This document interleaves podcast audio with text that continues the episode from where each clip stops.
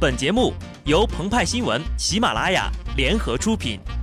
听澎湃新闻，新颖独到，无尿点。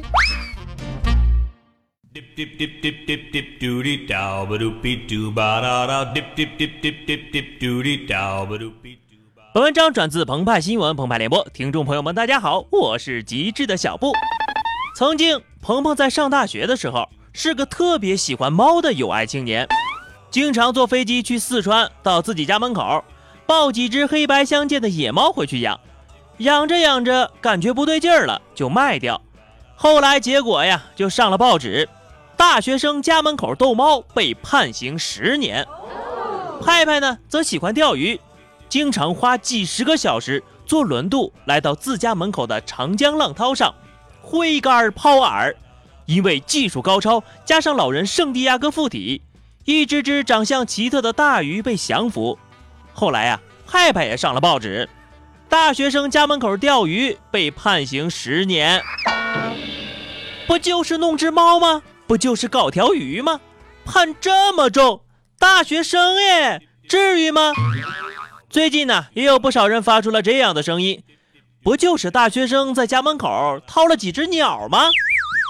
近日，河南大学生严某因非法捕猎、出售、收购国家二级保护动物雁隼凤头雁共十七只，一审获刑十年六个月，二审维持原判。也不知道是哪位文坛才子推敲出来“掏”这个字，表达出了主人公天性率真、热爱自然的感情，同时呀，又全然掩盖了事后主人公在 QQ 群、百度贴吧发布买卖信息的事实。而“涛”后面单接一个“鸟”字，既高度概括了华盛顿公约 CITES 二级保护动物，中国国家二级重点保护野生动物燕隼也是一种鸟的意思，同时遵循了新闻标题要简洁明了、简单易懂的特点，妙啊！然而妙的还不止这些地方，一窝十二只小鸟，就这样的繁殖能力，它们掏的应该不是稀有的二级保护动物。而是一窝耗子呀，或者说当事人正好碰上了一个燕隼托儿所，里面有十二个小朋友。巧的是呀，这个托儿所还正好就在当事人的家门口。正所谓，除了这一亩三分地儿是我家，其他九百六十万平方公里都是我家门口啊。相比之下，鹏鹏和派派写的标题就逊色了很多。一男子捕猎贩卖十多只国家二级保护动物，被判十年半，但因为标题不够吸引眼球，没人喜欢看呐。正因为有了这些不负责任的误导，导致法律条文和大众认知之间信息不对称，网友纷纷吐槽。其中呀，当事人是否知道其为保护动物，成为讨论的一个关键。是呀，鹏鹏逮猫的时候。哪知道那玩意儿是国宝呀？熊猫小时候长得不都跟老鼠一样？但严某不一样了。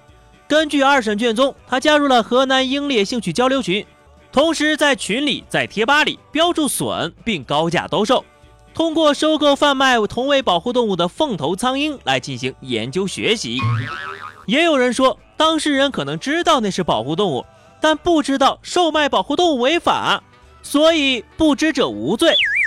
如果这个结论成立，那么从此以后呀，派出所里就会多了许多天真无邪、懵懂无知、憨厚可掬的蜜汁微笑，一个个冲着阿 Sir 萌萌的说：“我不知道这么做犯法呀。”可惜呀，骗得了自己，骗不了法律。另外一种声音，即把本案和毫无关联的打虎案件放在一起比较。得出谁判的重，谁判的轻的结论，但问题是，一个是破坏生物多样性的案件，一个是破坏公务员廉洁性的案件，两者之间毫无可比性啊！这种比较呀，就跟屠呦呦获得诺贝尔奖，黄晓明娶老婆，谁更厉害一样，看起来劲爆刺激，实际上呀，经不起推敲。为了报复偷走鸟蛋的肥猪们，愤怒的小鸟以自己的身体为武器，像炮弹一样去攻击肥猪们的堡垒。但现实当中，能这么做的只有法律。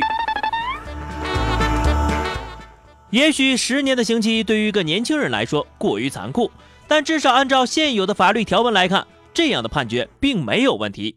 二审之后，新乡中院仍会启动申诉审查程序，给出最终的答复。而本应该承担报道责任的媒体，却掀起了口水仗，让普法的可能渐行渐远。电影《可可西里》当中，原型人物杰桑索南达杰为了保护藏羚羊而牺牲。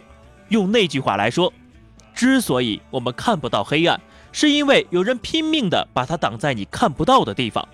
而我们又能为他们和他们做点什么呢？好的，那么以上就是本期节目的全部内容。更多新鲜资讯，敬请关注喜马拉雅澎湃新闻。下期节目我们再见吧，拜拜。